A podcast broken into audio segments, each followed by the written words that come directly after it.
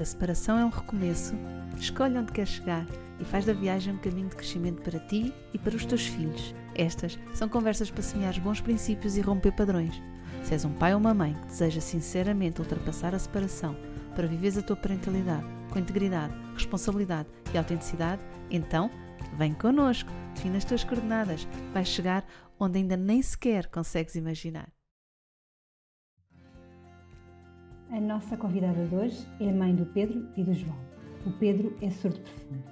A maternidade foi o modo para levar à escrita, criando um blog que hoje, nas redes sociais, tem mais de 100 mil seguidores.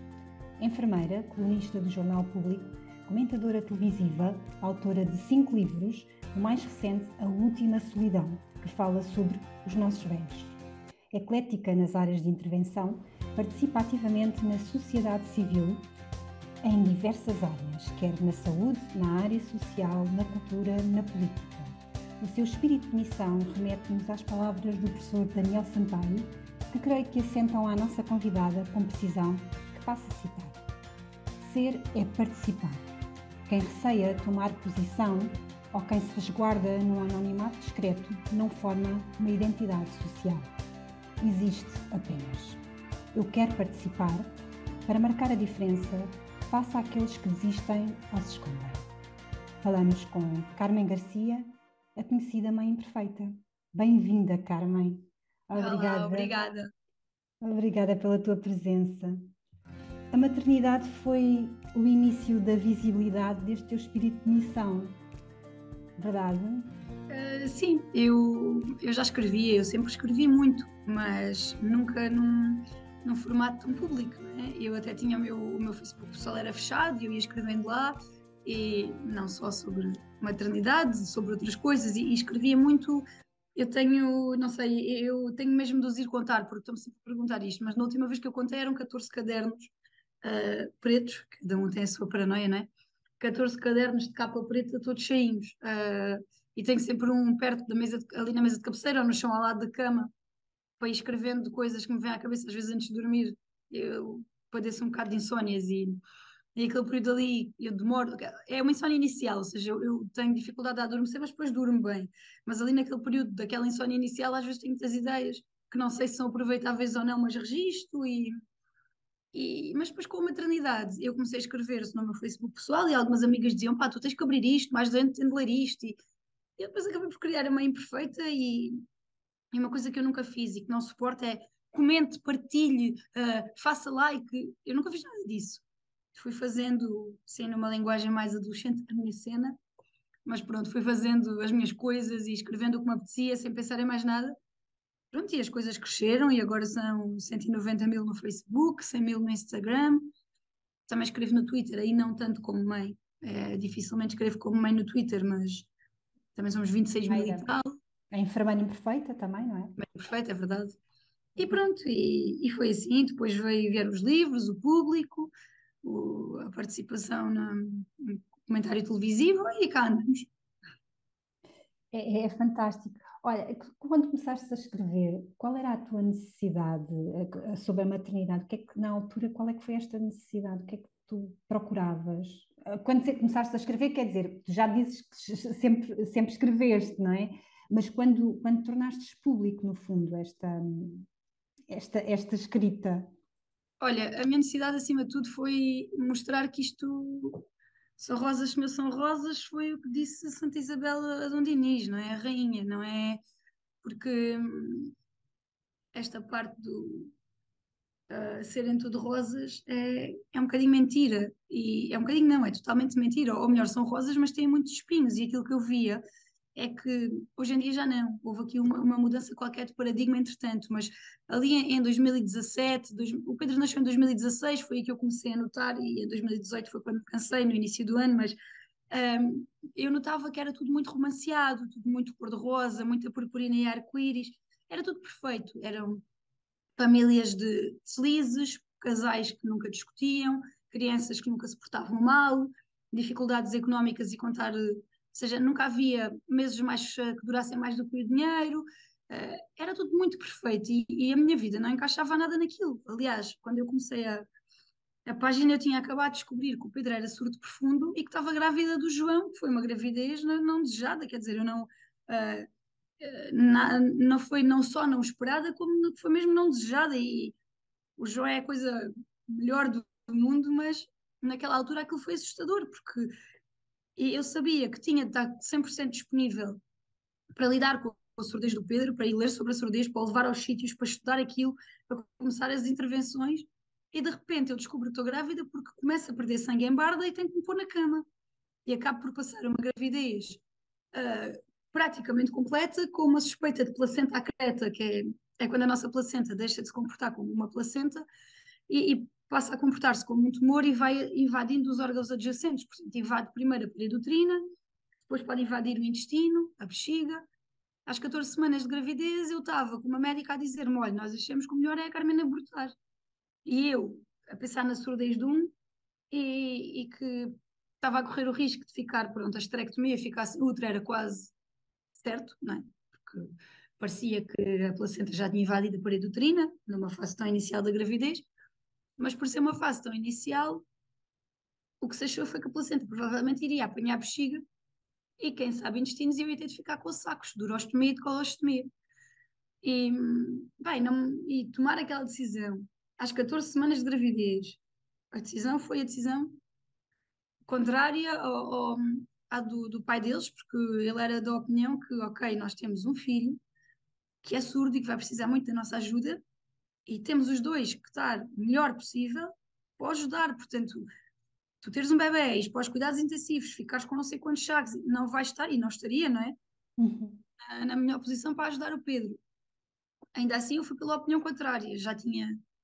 É o que é, depois isto são escolhas muito individuais. Eu já tinha ouvido, eu sabia que estava tudo bem com o bebê, tinha ouvido o coração dele já N vezes, na, na, tinha feito a eco das 12 semanas, estava, e não fui capaz.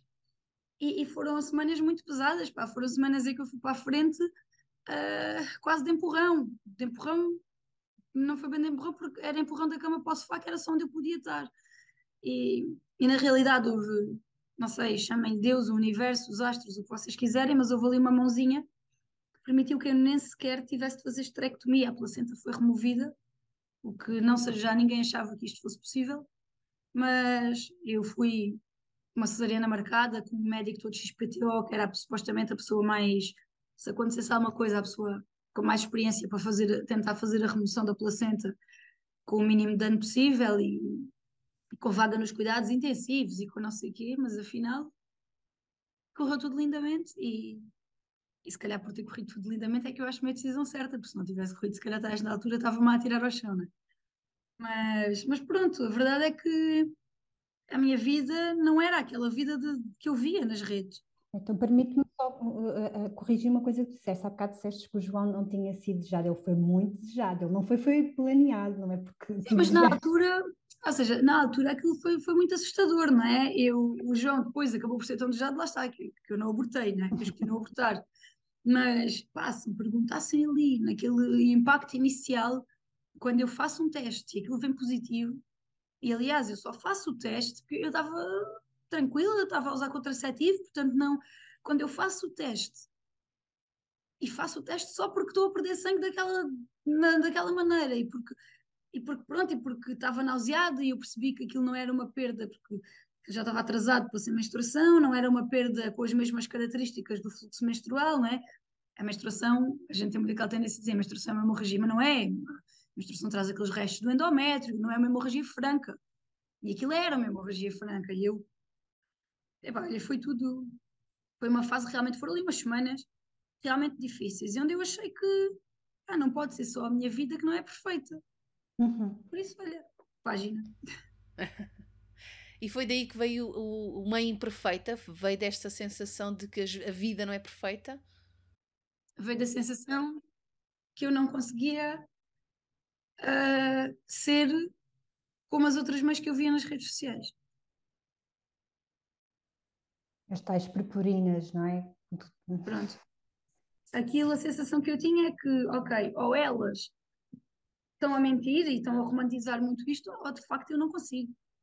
E estou longe de ser uma mãe perfeita, mas depois decidi, pá, olha, então não sou perfeita, sou imperfeita, mas serei o melhor. E o que eu sempre tento é que as pessoas percebessem é que ser, ou seja, assumir que sou imperfeita como mãe não é não significa que não faça o melhor que posso e sei que consigo todos os dias, não é? Uhum. A questão é que assumir isto foi um bocado uma catarse, foi libertar-me daquele peso de eu tenho que ser perfeita, os meus filhos têm de ser perfeitos, eu tenho que conseguir metê-los na cama todos os dias às 9 horas, de, tenho que desistir um bocado disso e, e, aliás foi isso que me salvou também na altura da separação, porque porque senão eu, aquilo da separação, não é? Já, já traz uma dose de culpa associada grande quando nós temos filhos. Se eu ainda andasse à procura do pote das moedas no fundo do arco-íris, eu não sei se tinha chegado mentalmente intacto ao, ao, final do processo, porque não dá para a gente estar a separar quando tem filhos e, e não sentir que de alguma forma lhes está a falhar. Especialmente quando vens de uma relação como a minha era, em que não há discussões, não há um mau ambiente, nunca houve. Eu acho que se calhar nesses casos em que há um ambiente muito agressivo e muito, se calhar até é um favor que se faz às crianças, tirá-las daquilo, não é? Porque eu acho que mais do que o divórcio, o que traumatiza as crianças é a guerrilha permanente entre os pais. Isso é que marca, não é tanta separação. Mas esse nem sequer era o meu caso. O ambiente era tranquilo, pacífico, feliz. Nós éramos muito bons amigos, eu e o pai deles. Ainda somos, acho eu. Mas, hum, melhor, não ainda somos, ainda estamos a tentar ser, manter isso. E, e, vai, e, pronto, e eu acho que que essa coisa de ter assumido que, ok, aqui não há vidas perfeitas e eu não consigo ser a mãe do Ruca, não é? Aquela mãe do Ruca, da família, é, o Ruca, a Rosita, aquela coisa, e que está sempre, eu não consigo ser esta mãe e a nossa família não vai ser esta família, mas vamos lá fazer o melhor que conseguirmos com aquilo que temos. E acho que é, assumir essa imperfeição e parar de andar a correr atrás da felicidade também me salva um bocado da saúde mental. Sim, no fundo também foi aceitar um bocado a realidade como ela é, não é? Porque a realidade não é perfeita, a vida acontece a um ritmo que nem sempre é o nosso, uh, os acontecimentos vêm muitas vezes não planeados e até não desejados, e, mas acontecem na mesma, e depois como é que lidamos com isto, é? Eu gostei do detalhe, Carmen, de que, ok, foi uma catarse porque assumir que sou imperfeita, e isto não quer dizer que eu não mantenha o compromisso de fazer o melhor que sei e posso. Pois, mas é verdade, é, é assim, eu não, não há um dia, eu, eu dificilmente tive um dia em que me fosse deitar a achar que não tinha feito tudo aquilo que pude. Eu, tenho é que ter a noção que, pá, por exemplo, num dia que eu saio do trabalho às oito da noite, eu não consigo ser aquela mãe que chega à casa, que tem imenso tempo para brincar, para ser muito pedagógica, e às vezes que o tempo de qualidade com os meus filhos é aquele que a gente passa à mesa do jantar e que nem é assim tão de qualidade porque o João está a berrar que não quer a sopa. Quer dizer, ele não é de berrar, é mais daquela chantagem. De... é um bocado, ele já passou essa fase da, da birra pura, agora é muito mais, é aquela argumentação e depois eu tenho que estar ali. E às vezes falta-me a paciência porque vejo as horas a passar, tenho a cozinha para arrumar, tenho que lhes ir dar banho, tenho que os deitar e já ainda tenho trabalho para fazer da escrita e já estou a ficar aflita e estou a trocar argumentos com o fedelho de 4 anos por causa de uma sopa e, e, às vezes aquilo, mas às vezes esse é o tempo que eu tenho com eles. E, e o que eu acabo por fazer muitas vezes, e eu sei, é os meus filhos deitam-se fora da hora, é que eu os devia deitar. Eu não consigo ter os meus filhos na cama às nove nem às nove e meia. A hora, eu fico contente quando os consigo ter na cama entre as dez e as dez e meia. Porque na vida que eu tenho e na hora que eu saio do trabalho, isso é o que eu consigo, não é? E agora, o facto de eu sair tarde do trabalho não significa que me demite da responsabilidade ser o melhor que consigo para eles e de lhes ler a história antes de dormir e de perguntar como é que foi o dia e de estar ali com eles e, e como eu saio às oito, tento-lhes fazer a sopa fresca, fresca e depois é, depois é fresca porque está congelada e eu vou descongelando, não é? Mas, sei lá, eu não... Ser imperfeita nunca significou demitir-me das minhas responsabilidades enquanto mãe ou daquilo que, que eu acho. Eu não sou tonta, não é? Eu leio, eu sei o que é que é parentalidade consciente, eu sei... E eu tento ser sempre ah, só que às vezes eh, a vida não ajuda e, e, o que acontece é que eu tento, tento muito, já deixei foi de, de me culpar ao, ao extremo quando não consigo. Lá está, tento. Tento sempre. Tu também fazes uma coisa que eu acho interessantíssima, pelo menos uh, das tuas partilhas, é que uh, além dessa imperfeição, mas há, há uma tónica que tu mantens sempre, que é tu és sempre quem és, não é?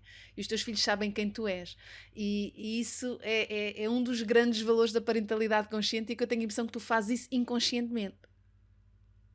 É, pois não sei, eu, eu sempre tentei, sabe, na escrita, uh, no trabalho, com os miúdos, com as outras pessoas. É, é muito aquela ideia do que tu vês é o que tu levas. Pronto, eu não. Eu tenho muita dificuldade em entender, por exemplo, toda a gente gozava comigo porque. ou toda a gente goza comigo porque um dia numa, no final de, um, de, um, de uma apresentação, de, um, de uma conferência, eu estava a comer um caramelo, um caramelo daqueles, uma marca branca daqueles que imitam o Werther, estão a ver? E ofereci-um ao Presidente da República, pá, mas eu, sei lá, eu estava a comer e era estranho não oferecer ao homem e depois ainda lhe dei aquele toquezinho é, é do Lidl, pá, e as pessoas gozam comigo às vezes, mas é, eu, eu tenho muita dificuldade em. que eu tinha muitas personalidades, era o Dr. Jekyll, que noite lhe saltava de lá o Mr. Hyde, não é? Eu, eu tenho a minha e às vezes não é a que eu gostava de ter, acho que isso acontece a toda a gente, eu gostava de ser diferente às vezes, mas não sou. Então aquilo que eu tento ser é honesta, pronto, com todas as pessoas que me rodeiam, inclusivamente com os meus filhos, pronto. Uh, acho que os miúdos merecem que eu seja honesta com eles e, portanto, eles conhecem-me muito bem, acho eu, e por incrível que pareça, eu até acho que as pessoas que seguem a página e assim também me conhecem muito bem. Eu também nunca, nunca me preocupei, se calhar, em blindar o suficiente porque não conhecessem. Não sei. Até as pessoas leem nas crónicas, sei lá.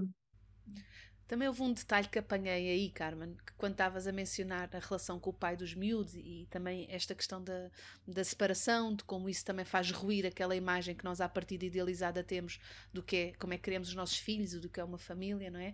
E depois de repente lidar com, com uma decisão que não vem de, de uma situação arrastada, de, de, degradação da família, mas de uma decisão que surge e que é pertinente num dado momento. E que e depois temos que lidar com isso, não é?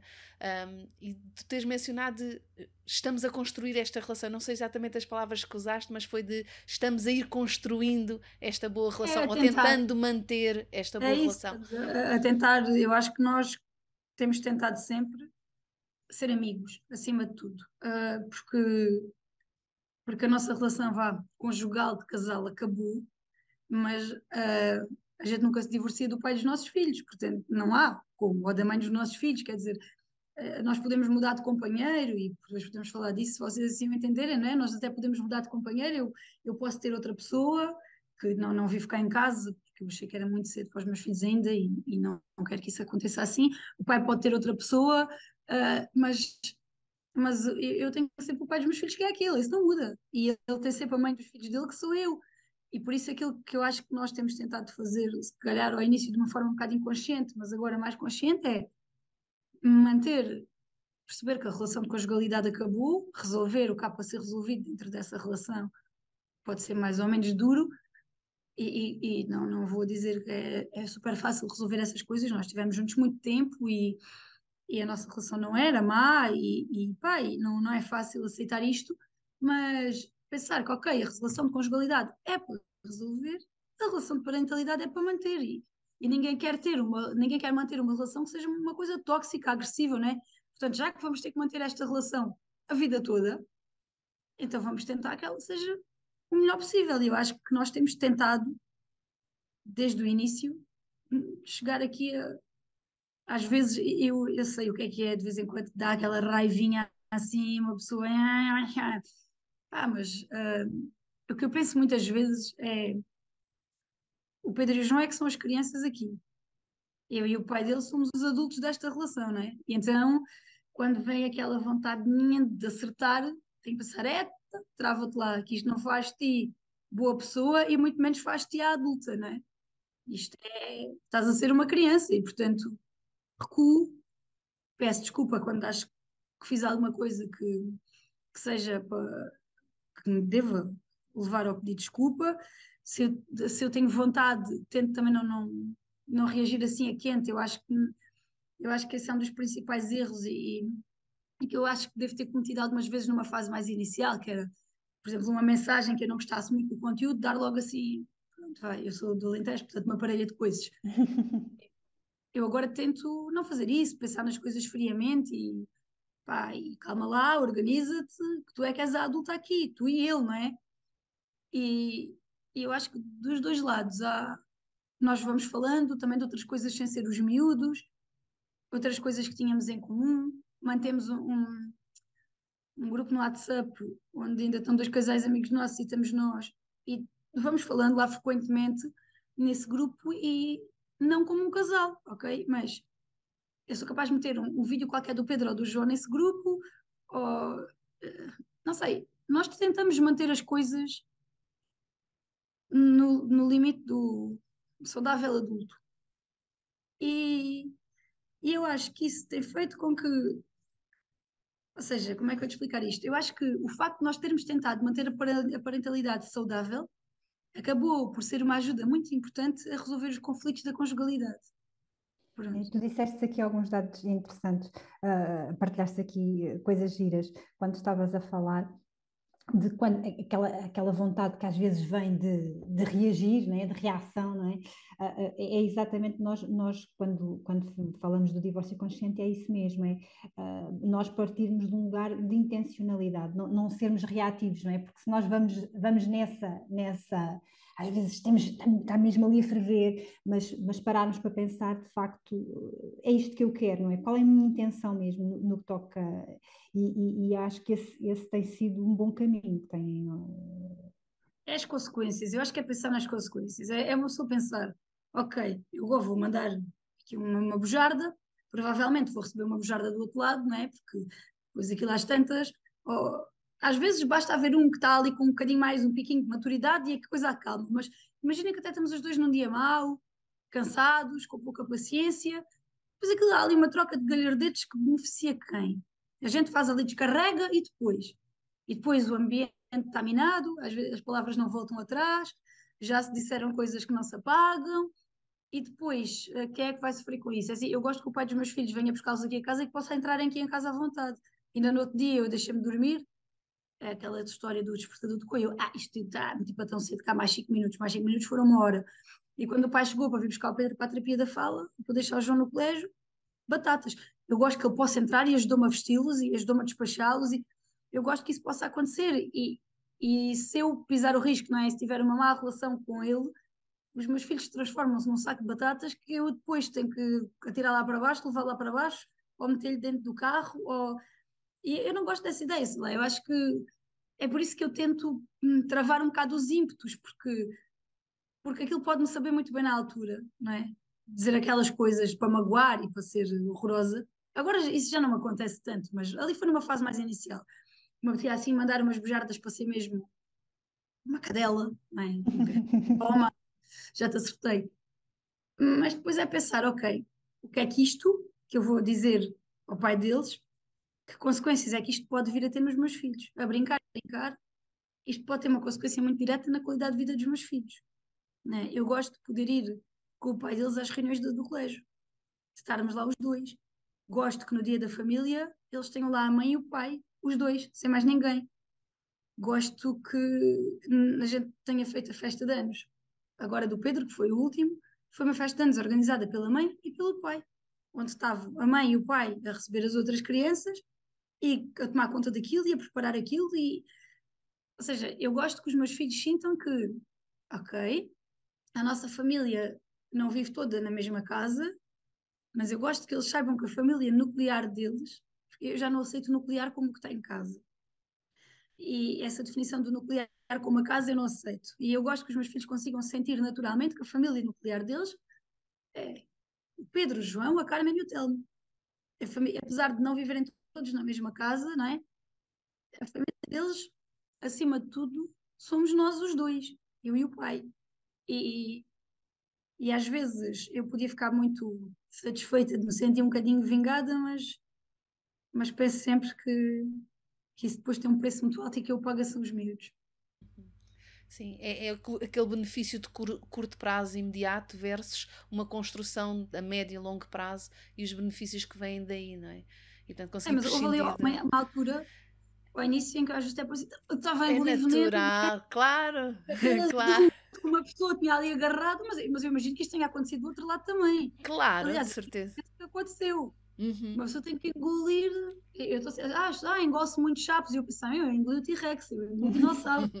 Para aqueles sabres, que é aquele muito grandalhão, herbívoro, não é?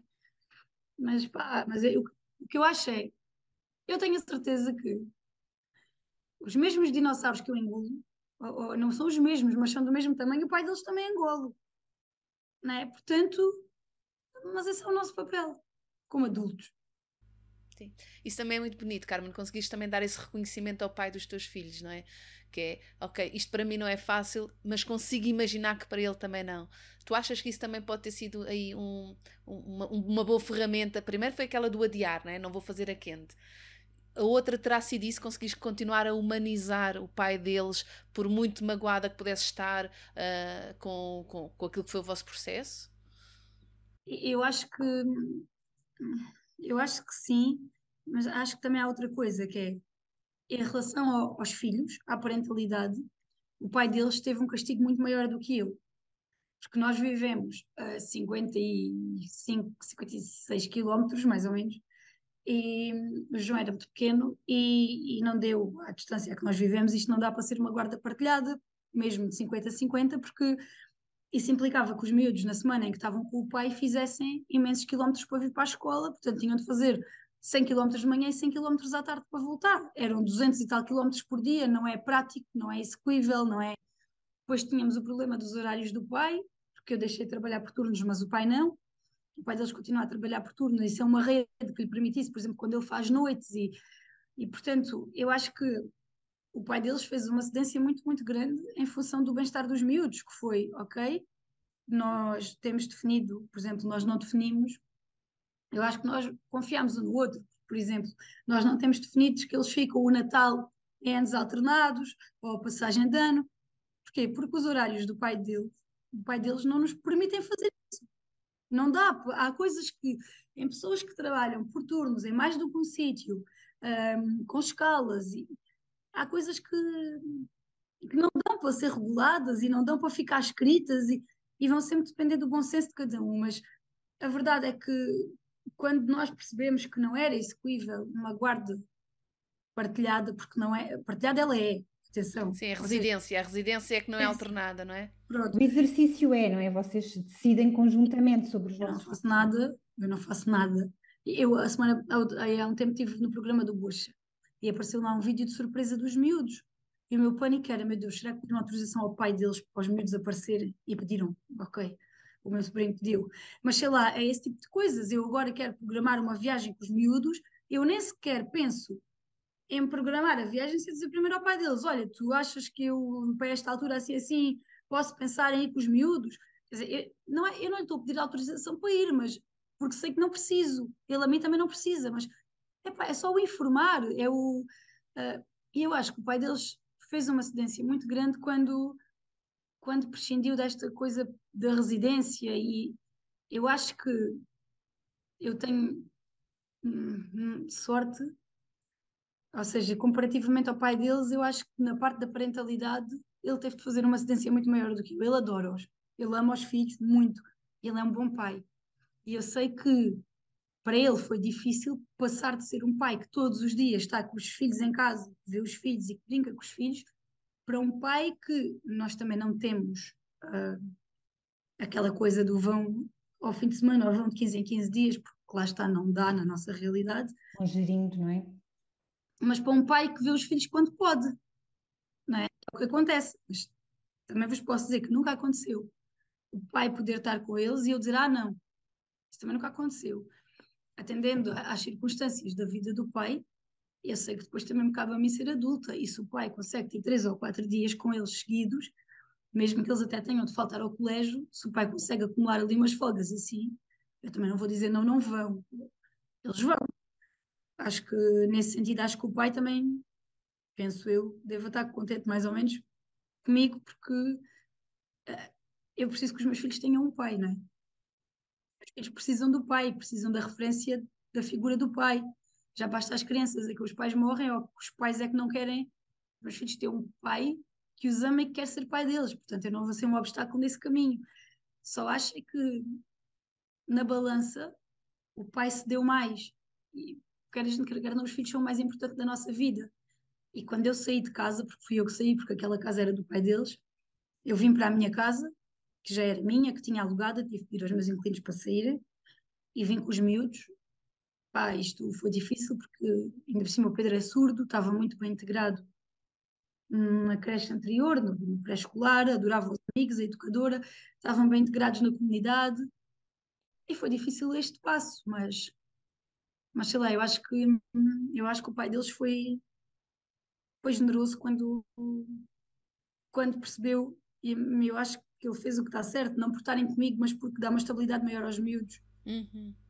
Nós também fazemos todos os meses, no dia 1, um mapa do mês, um calendário do mês, porque como eles não têm essa estabilidade do, ok, vamos um fim de semana de 15 em 15 dias e na outra semana a meio, uma coisa que a gente faz desde o primeiro dia é fazer-se um calendário onde se põe os dias que nós tentamos organizar mês a mês, quando saem os horários do pai, né? são horários uhum. quatro Os dias, temos um desenho que é um bonequinho cor de laranja que colamos nos dias que eles vão estar em casa do pai, um, que eles não chamam casa do pai, também foi uma escolha nossa, porque eu não gosto nada, e eu sei que muita gente não defende isso, mas eu não gosto nada da ideia de casa do pai, casa da mãe, então qual é que é a casa dos miúdos? Eu não gosto.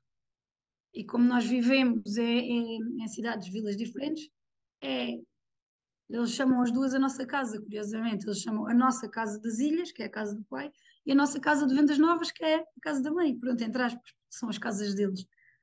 E nós fizemos sempre questão de ter esse, esse calendário fixado no frigorífico, também para os miúdos terem. As crianças precisam de rotinas. Uhum. Né?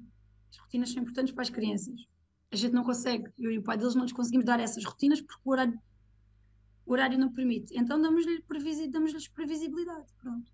Com uma referência visual bem clara, não é? Em que os miúdos conseguem ver quando é que vão estar, como é que vai ser os dias Olha, deles. amanhã o pai vai buscar, ou amanhã o pai vai buscar ao colégio, ou, e ficamos lá, na quinta e na sexta, e depois quem é que vai lá buscar no sábado? Quer dizer, eu, eu, eu ponho um bonequinho quando sou eu a ir buscar, ou quando é o pai a vir trazer o boneco. Eles conseguem eles a rotina não têm, porque a gente não lhe consegue dar, lá está, não vale a pena tentar o que não existe no nosso estilo de vida, mas eles, se chegarem agora ali à cozinha, sabem exatamente onde é, onde é que vão estar até ao final de janeiro. Uhum, vão estar. Pronto, e sei, nós tentamos. Acho que é perfeito, Carmen. Porque no fundo é substituir a rotina o que serve é exatamente para isso, é para dar informação. A rotina é só uma informação que nós começamos a interiorizar pela repetição. Vocês não tendo essa rotina, fazem uma outra forma que, é exata, que vai dar ao mesmo, que é ter uma estrutura visual em que as crianças conseguem saber, antecipar o que vai acontecer na vida delas, não é? E não estarem a ser sistematicamente apanhadas de surpresa com é, decisões e, que os e começámos a meter tudo, tipo os aniversários de, das Isso é pessoas. É temos tudo pregado, portanto, eles sabem, eles passam o tempo daqui, a não sei, e, e, foi uma coisa gira, foi que eles aprenderam os dias da semana e os meses e não sei o que, à conta do calendário. Uhum. Eles sabem tudo. E agora até tenho que marcar os dias que é a educação física no colégio e os dias que é na... Já tem que ser Exato, tudo. tão giro. Porque eles habituaram-se também à noite, antes de deitar, vão sempre espreitar. Isto já não para saber quando é que vão quando é que o pai os vem buscar, mas também para saber o que é que vão fazer no dia a seguir. Amanhã é dia de inglês lá no colégio, e ou o Pedro, olha, amanhã vou à terapia da fala, pronto, habituaram-se àquilo, e agora se eu me esqueço no dia 1 aquilo não está lá pregado, começam logo, mãe, é o calendário, já acabou o outro mês, onde é que está o calendário? Pronto. Por acaso é uma coisa gira. Ah, uma professora que, que, também que eu acompanho, ela, ela contou, partilhou que os, os, os filhos de pais separados ou, um, ou, ou, de pais que trabalham a turnos também, são os primeiros em que normalmente os miúdos têm muita dificuldade em, em, decorar os dias da semana, a segunda, a terça, esta cadência, são os primeiros a decorar uh, esta sequência. E ela diz que é, é, normalmente tem, é uma coisa boa, neste caso é, é, bom, são os primeiros. E tu agora partilhaste aqui com os teus também, já. já... É, e desde muito pequenos, o João, desde os dois anos e pouco, sabe os dias todos da semana, pá, porque eles habituaram-se a ir ver. E eu tento é que eles nunca sejam tento mesmo. Acho que não é, não é bom para os miúdos não haver uma. Não haver essa previsibilidade, estarem a ser apanhados de surpresa, ou seja, eles estão a brincar descansados e aparece o pai para os ir buscar. Eu, eu não, não gosto que isso aconteça. Isso é que, e, e eu percebo que uma coisa que eu sempre percebi foi que este calendário, que é uma, eu imprimo do computador aquele normal, depois preenchemos fora, uh, eu percebi que aquilo lhes dá segurança. O calendário é uma ferramenta de segurança e, portanto, continuo a fazê-lo, pronto. Não sei até que idade é que vou ter que manter este calendário, mas olhem, também, pronto, a gente entra na impressora, também é só um por mês, é, vai-se andando. Vai-se fazendo. Com certeza vais perceber quando é que deixa de ser tão necessário e quando eles próprios começam a ter os seus recursos e as suas estratégias para lidar com isso. Carmen, é, é, é, é, tão interessante esta forma como vais humanizando e tentando de, desidealizar aquilo que são as vivências da, das famílias e das pessoas. Tu mesma muitas vezes fazes partilhas daquilo que sentes uh, que são que, do teu cansaço, ou do teu esforço, ou de quando estão doentes, ou da casa desarrumada, ou de, de é? essas é, que humaniza, é? E, e, e, esta responsabilidade pessoal que tu agora descreveste tão bem daquilo que é o teu compromisso com os teus filhos e com o pai deles para que eles possam ter uh, uma, olha, uma, uma, experiência da sua infância continuada e não alternada entre pai e mãe, mas uma continuidade, apesar de às vezes estarem com o pai, outras vezes estarem com a mãe, não é? Um, mas parece-me a mim que também isto é, faz parte de uma responsabilidade social e não só pessoal. É também trazeres esta visibilidade esta possibilidade de, de, de, novos exemplos e novas referências de como podemos estar na parentalidade, seja ela conjugal ou não conjugal, porque tu partilhavas antes uma parentalidade convencional, conjugal, e agora partilhas a não conjugal. Também consegues sentir essa responsabilidade, uh, também é consciente em ti o que queres oferecer e partilhar com as pessoas de, do que são estas possibilidades? Eu, eu tento sempre partilhar eu não, não sendo uma profissional da área, não tendo estudos na área, eu só tenho a minha experiência. Né? Eu acho que se o meu divórcio, isso aí, eu acho que se o meu divórcio tivesse correr muito mal, eu era capaz de contar sobre isso também, porque, porque aquilo acaba, ou seja, a página é mais um diário do que uma ferramenta, eu tento que seja uma ferramenta de educação para a saúde, porque é a minha área profissional, não é? Mas nos outros sentidos não. Eu, eu não, não falo assim muito da separação também por esta razão de que eu não sei nada sobre isto, não é? Só eu, é só na ótica do utilizador, como quando a gente mete nos currículos, não é? Eu de, de divórcios com filhos só percebo da ótica do utilizador. E eu não sinto que seja uma responsabilidade social, ou se calhar se tivesse a correr mal eu faria igual. O que eu sinto é que um, é importante falar, é importante mostrar que também há situações que correm bem. Isso eu sinto. Um, monte de gente dizia, ah, os miúdos agora vão mostrar trauma, vão não sei o quê. E a verdade é que eu, não posso dizer, porque não sei, eles ainda são pequenos, o Pedro tem seis, o João tem quatro, eu não posso dizer que eles passaram, ou que a separação foi inócua para eles. O que eu posso dizer é que até agora foi, por incrível que pareça, eu não notei nada, nem em termos comportamentais, nem em termos de nada. Até as perguntas. Para já eu, eles eram demasiado pequenos, o João tinha dois anos, o Pedro tinha três anos e meio, e eu achei que era uh, aquelas conversas que nos dizem sempre para fazer, eu achei, posso estar errada do ponto de vista da psicologia, não, mas eu achei que era desnecessária no sentido em que eles não têm, com dois e três anos, eles não têm estrutura mental para uma conversa muito complexa sobre relações e sobre. Então a única coisa que lhes disse foi: olha, a mamãe e o papá são muito amigos, mas já não são namorados. E, e agora, vão, como já não são namorados, cada um vai ter uma casa, mas são as duas vossas como vínhamos mudar de, de sítio, né? vocês agora vão para uma para vendas novas, vão para o pé da avó Eduardo, do avô Januário, do Duarte, do Diogo, da tia, pronto, do Toti, que eram pessoas que já eram fortes referências para eles, né? Vamos ficar lá e, e depois, pronto, e, e quando vocês quiserem, vêm aqui, estão com a outra tia, com o Gui, com o Lourenço, com o papá, é, e eles Está bem, eles eram muito pequenos e, portanto, eu acho que isto é, é numa idade mais avançada é diferente, mas eles eram mesmo, pá, o João com dois anos, não é? Não há assim muito que. A resposta foi um está bem. E a conversa foi assim muito fácil, muito curtinha. E eu fico sempre uh, à espera das perguntas. Uhum. E uma vez o Pedro disse: Olha lá, mãe, uh, mas tu e o papá já não são namorados porquê?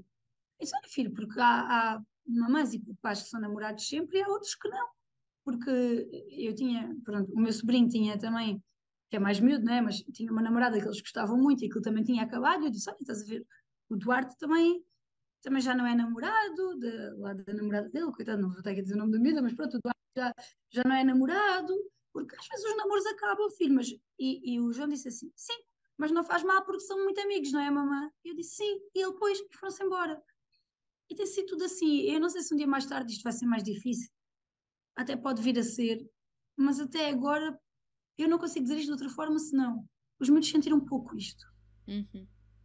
Ah, eu tinha mais medo até de, de adaptação à, à, realidade nova, de, de, de, um colégio novo. De... Uhum. Mas que tivemos muita sorte também, porque as coisas me correram bem e, e olha, e eu não consigo dizer, ai, foi muito traumático para os meus pais. Não foi mesmo. Sim, eu não sei se tiveram muita sorte, Carmen, ou se vocês resolveram construir a vossa sorte investir nela. Tu dás aqui vários sinais de ter pensado em, em, em detalhes para ajudar os miúdos a superar e a viver esta fase Continuar da melhor forma possível, isso, não é? Até esse cuidado de ajustar a linguagem à linguagem das crianças pequenas e ao tipo de atenção que conseguem manter, ao tipo de informação que conseguem reter, portanto conseguiste ficar essa, essa âncora das pessoas-chave. Sabes, que, sabes quando é que eu soube que isto ia correr mais ou menos bem? Hum. Porque nós estávamos, eu ainda estava muito zangada nesta altura, e, e o pai deles também, não é? Ou seja, ainda estava toda a gente muito zangada nesta altura. E, mas atenção que foi sempre uma zanga ou seja, nunca, foi uma zanga mais interna, não é? Nunca foi. Uhum. Os meus filhos nunca ouviram berros de um lado para o outro, nada disso, não é? Mas eu fui com o Pedro à terapia da fala e levei o João, porque era uma altura em que o colégio estava fechado. E, e então fomos à terapia e o pai foi lá ter. Uh, pá, porque estava cheio de saudades dos miúdos, obviamente, porque era meio da semana e porque ele estava é, estava em Évora e, e apareceu lá. E, e, nós vamos à terapia juntos às vezes, não? Uh, e o pai apareceu lá no fim da terapia e disse assim: Então o que é que vocês vão fazer agora? E o Pedro disse: Ah, a mamãe prometeu que nós íamos almoçar no McDonald's. E, epá, e depois olhou para o pai e disse assim: Tu podes vir connosco. E aquilo foi assim, aquele momento creepy, né? Separados há cinco dias, sapos atravessados na garganta. O pai olhou para mim, para os miúdos, e disse: Então, uh, assim, eu, então, se o pai quiser, pode. Oh, e o pai olhou para mim e disse: Posso? E eu, então, Sim. Então, separados há cinco dias, toca de almoçar aos quatro no McDonald's, ali numa mesa, todos, não é? Basicamente o que fizemos foi, não tivemos grande conversa um com o outro, os temas eram os dos miúdos, mas íamos falando sempre os quatro, pronto, respondendo aos miúdos, não sei o quê, e, e bem, depois isso normalizou-se um bocado. E sei lá, o Pedro faz as consultas de surdez em Lisboa, não é? E não me passa sequer pela cabeça, acho que nem pela minha, nem pela do pai, marcharmos para as consultas em dois carros. Quer dizer, gastar gasóleo duas vezes. Ninguém aqui está rico. Né? Nós vamos juntos no mesmo carro. Uma vez levo ele, outra vez levo eu. E se tivermos de parar para comer, porque temos fome, comemos todos. Ou se eu tiver com os miúdos, uh, lá, vamos ao cinema, à Évora, sabemos que o pai está a trabalhar e sai às oito. Eu sou capaz de eu mandar uma mensagem, queres, queres vir aqui ter e comer connosco? Pá, porque sei que é uma forma de ele ver os miúdos e de e que os miúdos ficam contentes de, eu só não quis nunca que os miúdos se baralhassem e achassem que por estarmos os quatro juntos isso significava que íamos voltar os quatro para casa, ok? E eles sabem que isso não acontece. Mas eles sabem que o pai e a mãe são amigos e jantamos juntos. E quando o jantar acaba, eles vão para o sítio onde estão. É pá, eu não sei, os miúdos, eles, eles, eles reagiram sempre muito bem a tudo. Eu não posso. Eu estava cheio de medo dos traumas. Pá, não. Não de novo. Eles, eu acho que os miúdos, sei lá, o grau de felicidade deles não, não baixou nem um bocadinho, eles continuaram estáveis, estáveis do ponto de vista psicológico. Olha, não sei. Ok. E o teu gráfico da, da felicidade, como é que foi ao longo do tempo?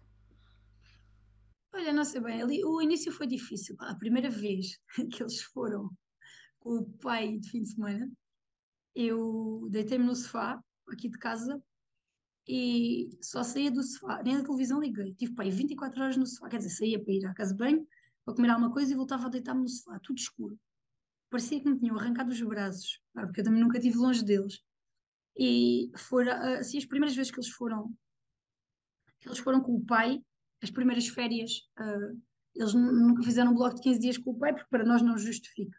Eles têm ido, vão uma semana comigo de férias, para fora e depois vou outra semana com o pai, porque nenhum de nós consegue lá ficar 15 dias e como também preferimos não privar os miúdos, que os miúdos não estejam privados de outros 15 dias, se tivesse que ser, seria, não é?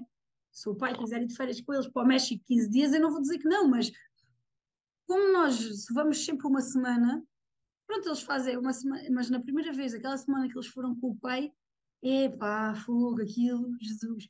E olhem que eu, eu e o pai, nós fazemos duas videochamadas por dia, quando eles estão do outro lado. Fazemos duas, nós somos chatos os dois, mas os miúdos também contam com elas, eu noto. Uhum, uhum. Até a hora de jantar não ligou, eles, então papá, então não disse nada. Eles não, porque eles gostam de contar o dia. Normalmente durante a semana até eh, ligamos só uma vez, que é ao fim do dia. Mas durante a semana estão comigo sempre, não é? Mas o, pai liga quase sempre ali pela hora de jantar. Ao fim de semana ligamos duas vezes, ligamos de manhã ao fim do dia. E, e sei lá, nas férias fazemos o mesmo, mas fogo, já era muito a tempo, fogo, estava cheio de saudades deles. Já me apetecia quase meter os cavalos do Pedro espalhados pela casa, estava tudo tão quieto, tão eu, ai Jesus. E custou-me muito aqueles primeiros dias, e, e na primeira vez que eles foram, eu fartei-me de chorar aqui no sofá. Aquela sensação de, de falhanço, de sei lá. Mas depois comecei a perceber que uma coisa boa era. Eu, eu sei que vocês vão dizer que é o contrário, que eu devia aproveitar os dias que eles não estão para descansar mais, para- mas para mim funciona eu marcar trabalho para quando eles não estão. Uhum. Apresentações de livros que eu tenho para o fim de semana, hum, esse tipo de coisas. Para mim funciona marcar quando eles não estão. Porque estou ocupada, estou a fazer uma coisa que eu teria de fazer na mesma e estou. pá, Pronto, e já, já não sinto, não me sinto mal, não sinto culpa nenhuma, mas sinto saudades à mesma quando eles não estão. Eles foram sexta, eu fui deixá-los às oito e meia com o pai, às oito e meia da noite. Ah, e o pai hoje vem deixá-los ao colégio, vem deixá-los ao colégio de manhã e eu vou buscá-los à tarde. Eu já estou desde ontem dizendo que.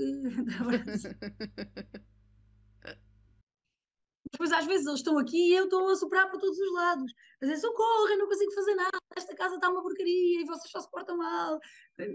Mas depois quando eles não estão... A maternidade é uma cena muito bipolar, na verdade. É, é. É, é bastante. Vamos do, do 8 ao 80 no instante. Então estás-me a dizer que o teu gráfico foi, foi flutuando, é isso? Ao princípio eu acho que foi assim, desceu muito, né? caiu assim a pique, depois estabilizou, foi subindo e agora está assim num plano alto, pronto.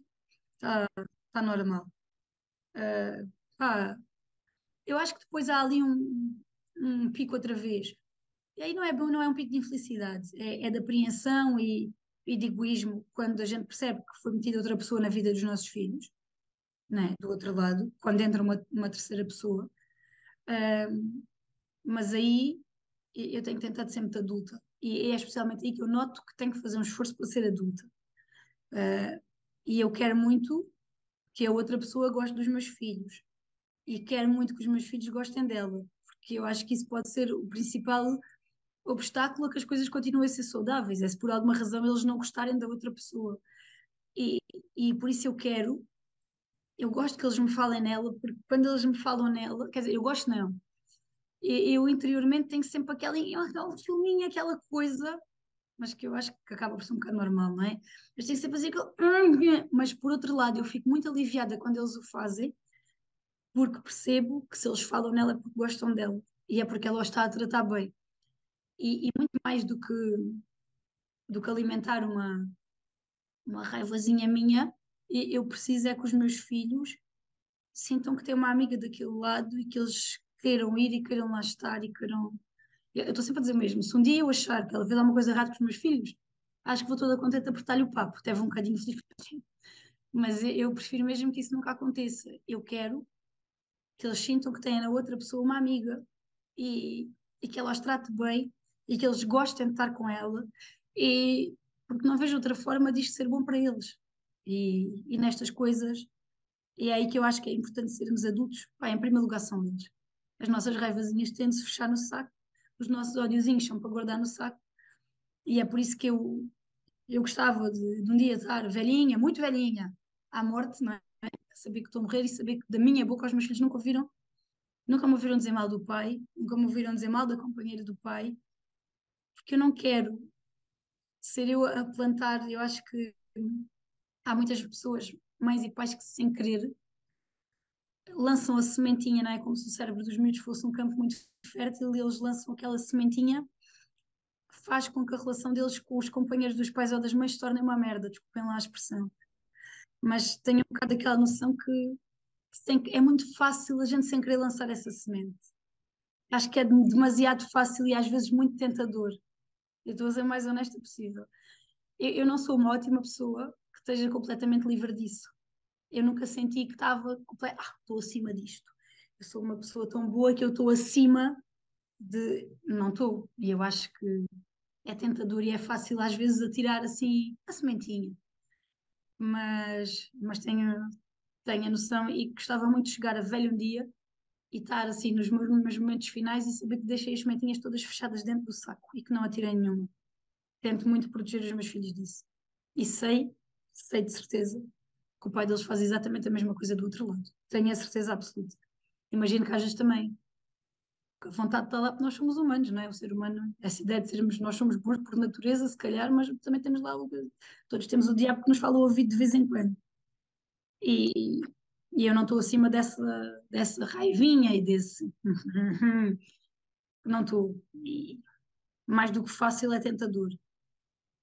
Mas mais importante e mais. Sei lá, eu nem sinto que assumir isto seja uma fraqueza, porque acho que. Uh, acho que fraqueza seria ceder-lhe, não é? E enquanto não ceder a isso, enquanto conseguir. Eu digo sempre aos meus filhos a mesma coisa, que é. é eles dizem, ah, tivemos com a. Eu digo, então foi bom, brincaram e, e, e não se esqueçam que os filhos. De... E depois eles, ela tem filhos, né? Eu digo, olha, e brinquem com os filhos dela, porque eles vão ser muito vossos amigos, ela é uma amiga importante do papá.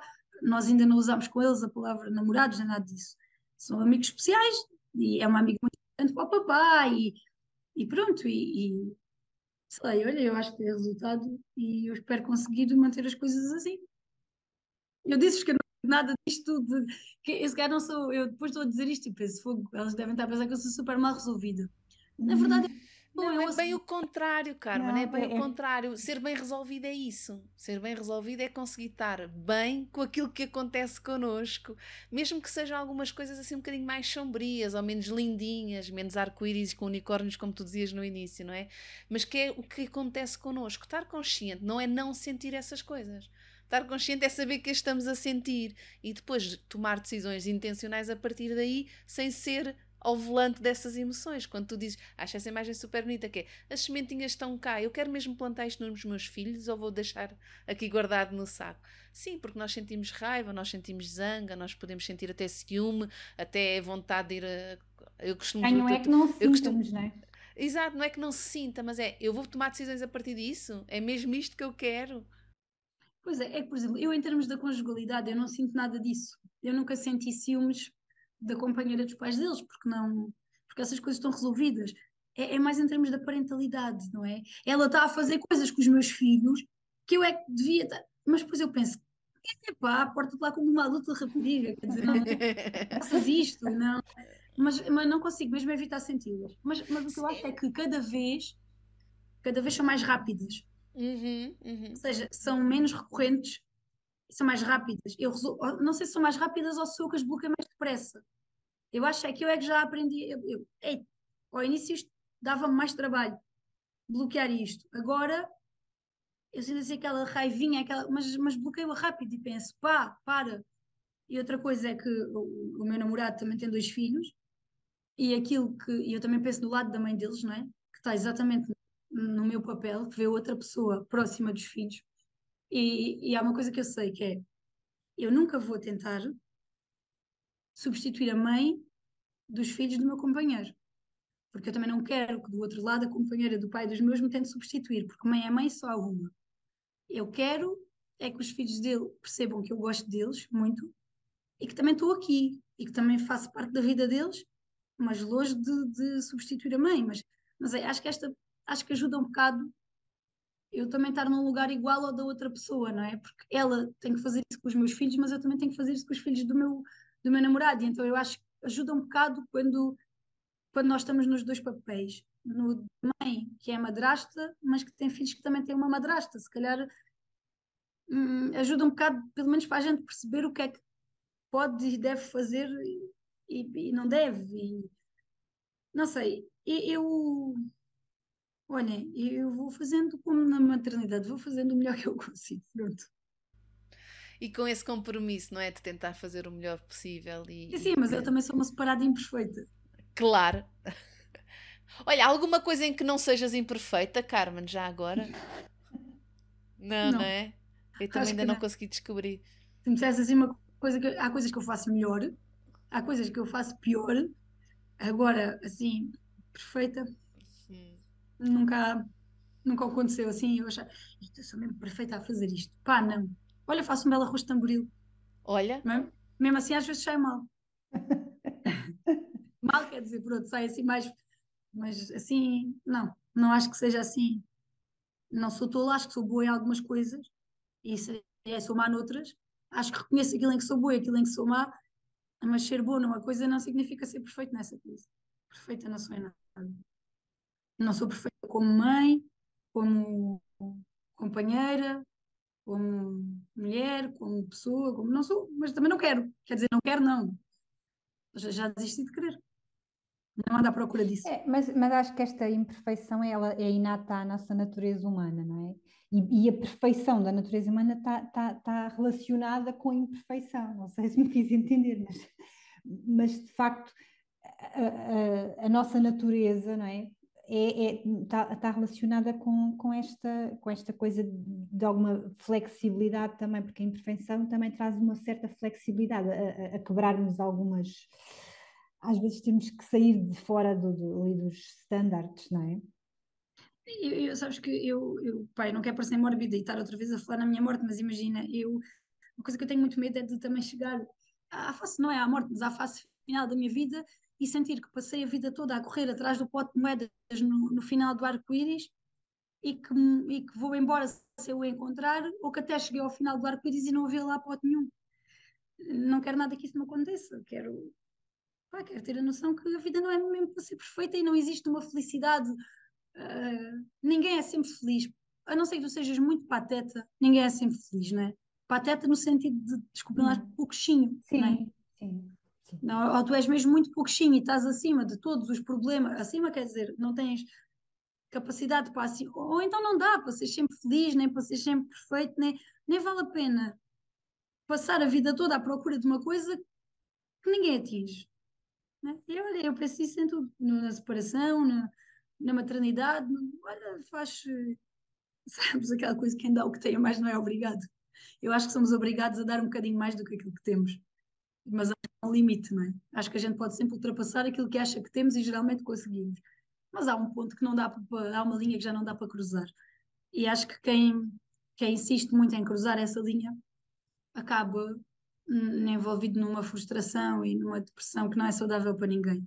Acho que a gente tem que, tem que tentar andar entre o dar tudo o que temos, um bocadinho abaixo, um bocadinho acima, mas por aí. Hum, querer muito mais do que isto é, é como o código postal, é meio caminho andado para correr tudo mal. No caso, o código postal é para correr tudo bem, não é? Mas aqui é. é suposto, é suposto. Olha, nós estamos mesmo quase a concluir, uh, mas há, há, voltando aqui um bocadinho ao início, eu falava aqui neste teu espírito de missão. Tu sentes mesmo que tens um espírito de missão aqui na, na, na sociedade, não é? Ou, ou, ou, é uma leitura minha? Não sinto assim, espírito de missão essa pergunta é difícil, mas acho que não. Eu nem em termos profissionais, essas aquela coisa, ah, os enfermeiros têm uma missão, são anjos sem asas. Eu não sinto nada disso. Eu sinto que a minha missão é a mesma do que um advogado, um arquiteto, um calceteiro, que é fazer o meu trabalho o melhor possível todos os dias. Nunca senti a enfermagem como uma missão. Vocação, talvez. Missão, nunca.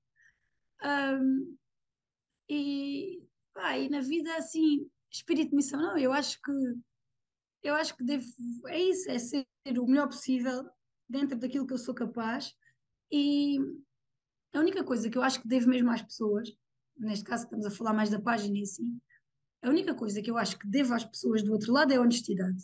Isso eu acho que devo.